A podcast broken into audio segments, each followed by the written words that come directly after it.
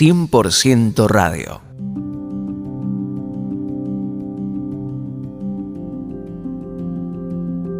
¿Qué tal mis queridos amigos? ¿Cómo están ustedes? Es una alegría para mí poder compartir este espacio y este momento con, con todos ustedes, los amigos que cada semana nos acompañan en esta propuesta de 100% radio. Hoy quiero hablarte y contarte una historia, relatarte una historia que seguramente te va a ayudar a comprender algunas cosas importantes. ¿Me acompañan? Dice así esta hermosa historia. En un país en guerra había un rey que tenía atemorizados a sus prisioneros. Acostumbraba a llevarlos a una sala donde había un grupo de arqueros de un lado y del otro una inmensa puerta de hierro sobre la cual se veían grabadas figuras de calaveras llenas de sangre. Era una imagen impactante y atemorizante. Hacía que se colocaran en círculo y les hacía la siguiente propuesta. Ustedes pueden elegir entre dos opciones. Morir en manos de estos arqueros o pasar por aquella puerta, les decía, detrás de la cual yo estaré. Yo estaré esperándolos ahí, detrás de esa puerta. Curiosamente, todos elegían morir en manos de los arqueros, porque tenían miedo a lo que podían encontrarse detrás de esa, esa puerta atemorizante. Al terminar la guerra, un soldado que por mucho tiempo había servido al rey se dirigió al soberano y le dijo, Señor, ¿puedo hacerle una, una pregunta? Dime, soldado, respondió el rey. Señor, ¿qué hay detrás de la puerta? Ve y míralo tú mismo, contestó su majestad. El soldado abrió temerosamente la puerta y se encontró con unos potentes y maravillosos rayos de sol que entraban y llenaban de luz el lugar. Tan fuerte era este sol que lo cegaba. Sorprendido, y a medida que se acostumbraba a esta luz maravillosa de este sol imponente, descubrió que la puerta llevaba un camino que conducía directamente a la libertad. El soldado, asombrado, miró a su rey como esperando una explicación. Yo, contestó este hombre, les daba la oportunidad de elegir, pero ellos no se arriesgaron y por temor a lo desconocido, eligieron morir. ¿Cuántas puertas, mis queridos amigos, dejamos de abrir por miedo a arriesgar?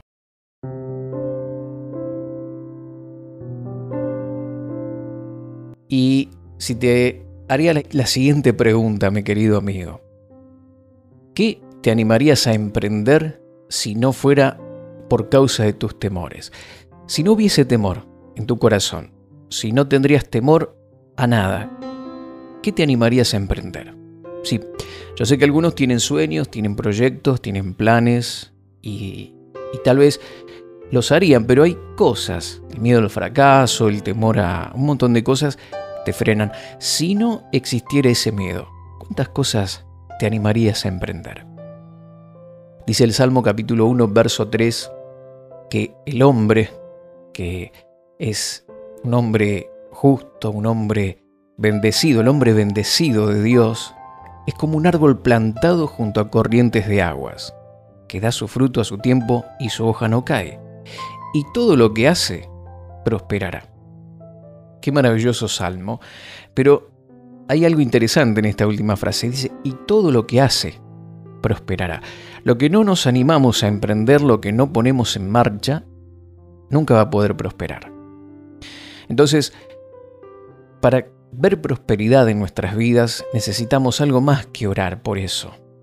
O presentárselo a Dios en oración. Necesitamos movernos, hacer algo al respecto, porque lo que va a tener la bendición de Dios es aquello que nosotros ponemos en marcha. Y tal vez has fracasado en alguna oportunidad, has intentado una y otra vez y tal vez las cosas no salieron como esperabas, pero si has intentado hacer algo y has fracasado, estás en una mejor posición que cuando tenés éxito sin hacer nada. Claro, porque el que no hace nada no se equivoca. Pero aquel que intenta y fracasa, bueno, siempre vas a estar en una mejor posición que, que aquel que tiene éxito pero porque no hace nada. Cada fracaso es una oportunidad para aprender para seguir avanzando y alcanzar esa meta que, ese sueño que hay en tu corazón. Porque el éxito consiste en levantarse solo una vez más que el número de las veces que has caído. Y te lo repito nuevamente. El éxito consiste en levantarse solo una vez más que el número de veces que has caído. En esa última que te levantás es donde posiblemente puedas alcanzar ese sueño y ese deseo que tenés en tu corazón. Mi querido amigo dice la palabra de Dios que hemos sido destinados para el éxito. ¿Cómo es esto? Bueno, Dios nos escogió desde antes de la fundación del mundo, dice Efesios capítulo 2, verso 10. Somos la obra maestra de Dios. No somos un fracaso, ¿eh? Somos la obra maestra de Dios. Él nos creó de nuevo en Cristo Jesús, a fin de que hagamos las cosas buenas que preparó para nosotros tiempo atrás. Dios diseñó para tu vida, para la mía, planes, proyectos, buenas cosas.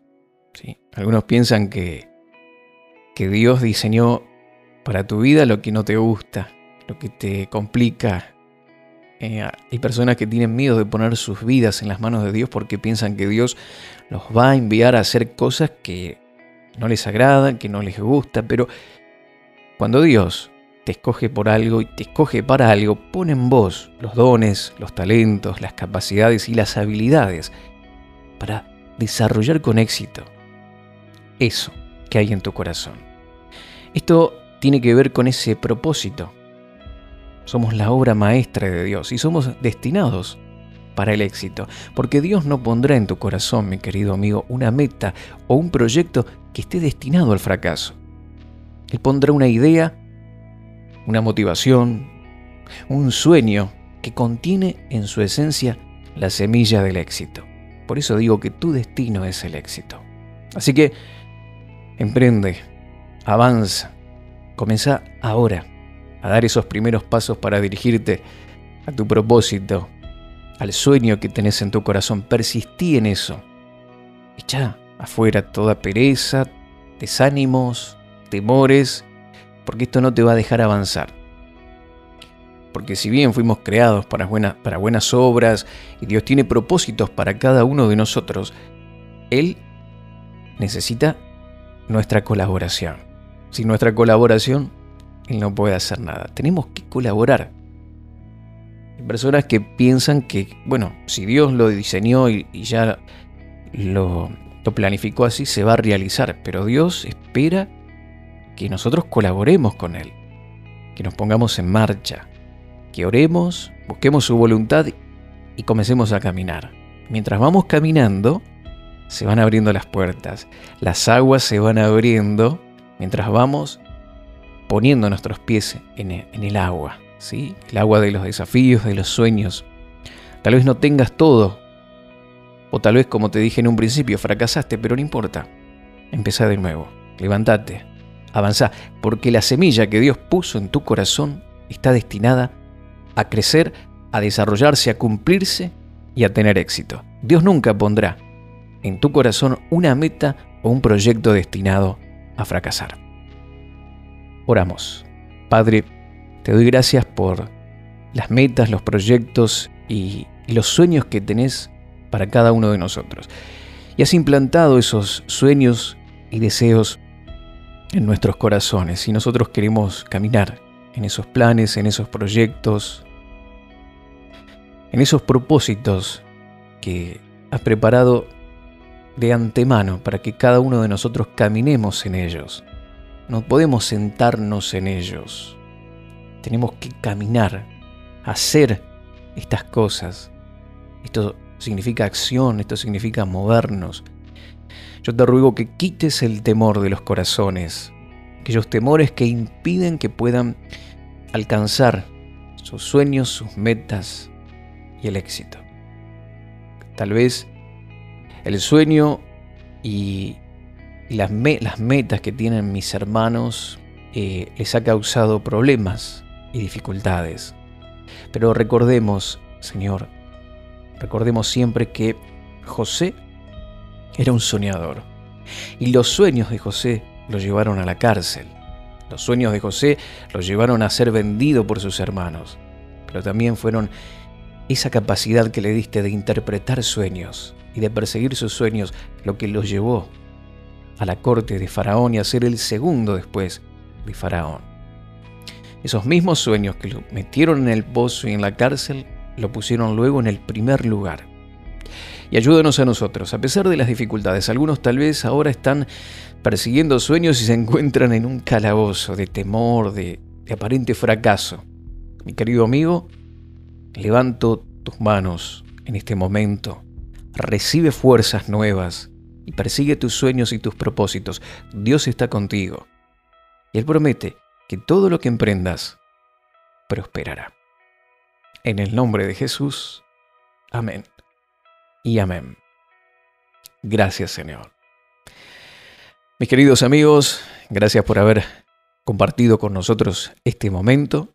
Dios te bendice y hasta la próxima. Contactos marioserrano.live.com.ar En Facebook, Mario Rubén Serrano. 100% Radio.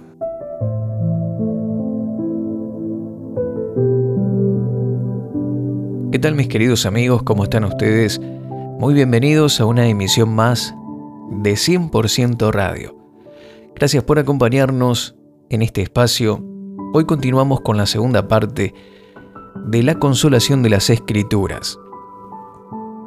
Habíamos visto que Dios registró su palabra para nuestro beneficio. Según Romanos capítulo 15, verso 4, en la palabra de Dios encontramos consolación y también según Hebreos capítulo 6, versos 18 y 19, encontramos también estabilidad mental y emocional. En ese pasaje habla de la palabra de Dios como un ancla. Es por eso que decimos que encontramos en ella estabilidad. Es el ancla del alma. Y el alma representa nuestra mente y nuestras emociones. Pero vemos también que el Espíritu Santo utiliza la palabra de Dios para ejercer él su ministerio de consolador. Juan capítulo 14, verso 26 dice, Mas el consolador, el Espíritu Santo, a quien el Padre enviará en mi nombre, Él os enseñará todas las cosas y os recordará todo lo que yo os he dicho. Y el Espíritu Santo tiene una función muy especial, mis queridos amigos, y es la de consolarnos. Pero ¿qué utiliza Él para consolarnos? Este pasaje de Juan 14, 26 lo dice claramente.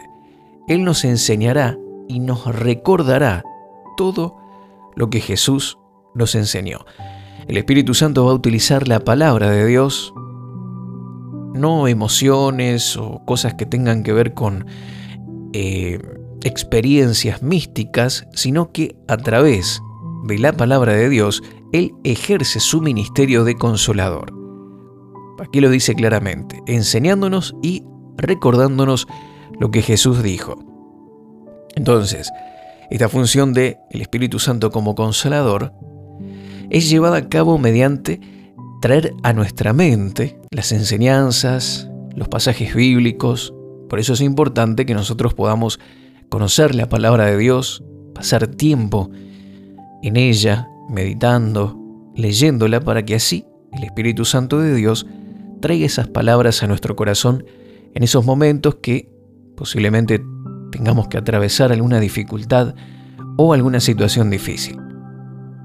Hace algunos años leí un libro que se llama Manual del Consejero Cristiano, un libro que me regaló un familiar muy cercano, y mientras leía este libro encontré algunas cosas interesantes. Este autor de apellido Adams, tiene este libro titulado Manual del Consejero Cristiano. Y él dice que la consejería cristiana, o dicho de otra forma, el tratamiento por parte del pastor, ancianos o líderes de iglesias de los problemas morales y psicológicos de los miembros, se está transformando cada día más en una labor tan necesaria como difícil. El aconsejar cristiano debe ser al día, ¿eh? tiene que estar actualizado y tener respuestas para las dificultades que plantea nuestra sociedad contemporánea, pero debe estar a la vez claramente fundamentado en las enseñanzas de la palabra de Dios. La presente obra, llena de nuevos principios y técnicas, aunque todas ellas con base fundamental en la Biblia, convertirá la práctica del aconsejar cristiano en algo mucho más racional y eficaz. Este hombre estudioso del tema, él experimentó en, las, en la psicología moderna, estudió las corrientes freudianas y otros eh, estudios más acerca de la psicología y llegó a la conclusión de que cuando uno aconseja a una persona, lo que tiene que hacer es nada más ni nada menos que hacerse la siguiente pregunta. ¿Qué quiere Dios con respecto a esta situación? ¿Cuál es el consejo de Dios o la voluntad de Dios para esta situación en particular? Si podemos encontrar una respuesta a esto, entonces, indudablemente, hemos hallado la salida o la solución a esa situación en particular. Todo se resume a la siguiente pregunta. ¿Qué quiere Dios con respecto a esto? Mi querido amigo, mi querida amiga, esta es una forma de aconsejar cristiano válido, fundamentado en las escrituras y que va a traer resultados positivos en las personas, porque no es ni más ni menos que hacer o, tomar esta función del Espíritu Santo. Él también hace esto. Él aconseja, Él fortalece, Él nos edifica, trayendo a nuestra mente la palabra de Dios. Y si el Espíritu Santo utiliza esa metodología, nosotros deberíamos tomar ese ejemplo y también basar nuestros consejos en lo que enseña el Señor a través de su palabra. Por eso es un gran desafío para todos los que enseñamos y predicamos la palabra de Dios, tratar de traer siempre ese alimento a la vida de las personas. Los mensajes motivacionales, las experiencias de vida, las historias, los cuentos y demás traídos al mensaje cristiano pueden en alguna manera traer algo de luz, pero nunca debemos suplantar todo eso con el consejo de Dios que encontramos en la palabra de Dios, sobre todo en el Nuevo Testamento y en los libros de doctrina. Ahí vamos a encontrar lo que Dios espera de cada uno de nosotros para los creyentes del Nuevo Testamento.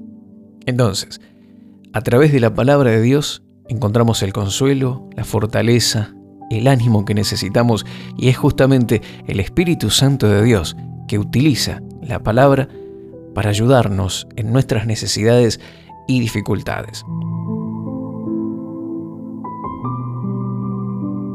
Vamos a orar. Padre, gracias te damos en este momento porque tu palabra es tan importante. Ayúdanos a encontrar en ella el consuelo, la fortaleza y todo lo que necesitamos para vivir una vida de victoria. Gracias por el Espíritu Santo que está con nosotros en todo momento para recordarnos y hacernos entender tus caminos y tu voluntad. Gracias porque tu palabra nos consuela y nos fortalece en medio de nuestras dificultades. Te damos gracias y lo pedimos en el nombre de Jesús. Amén.